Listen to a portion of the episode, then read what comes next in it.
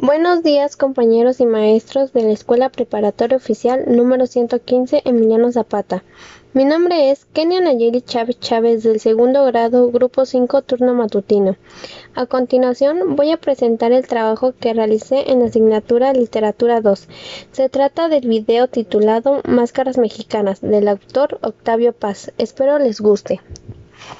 Máscaras mexicanas. Viejo o adolescente, criollo o mestizo, general, obrero o licenciado. El mexicano se me aparece como un ser que se encierra y preserva máscara del rostro, máscara la sonrisa, plantado en su arisca soledad, espinoso y cortés a un tiempo. Todo le sirve para defenderse, el silencio y la palabra, la cortesía y el desprecio, la ironía y la resignación. Tan celoso de su intimidad como de la ajena, ni siquiera se atreve a rozar con los ojos al vecino. Una mirada puede desencadenar la de esas almas cargadas de electricidad. El lenguaje popular refleja que hasta qué punto nos defendemos del exterior, el ideal de la hombría consiste en no rajarse nunca.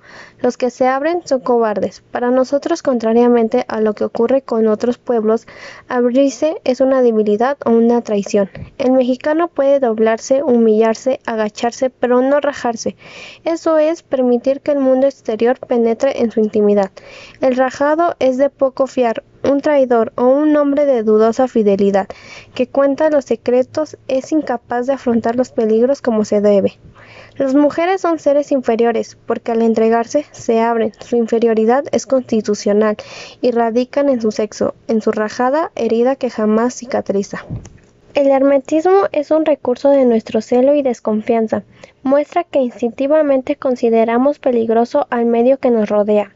Esta reacción se justifica si se piensa en lo que ha sido nuestra historia y en el carácter de la sociedad que hemos creado, la dureza y la hostilidad del ambiente, y esa amenaza escondida e indefinible que siempre flota en el aire, nos obliga a cerrarnos al exterior como esas plantas de la meseta, que acumulan sus jugos tras una cascada espinosa. Pero esta conducta legítima en su origen se ha convertido en un mecanismo que funciona solo automáticamente. Ante la simpatía y la dulzura, nuestra respuesta es la reserva que no sabemos si esos sentimientos son verdaderos o falsos.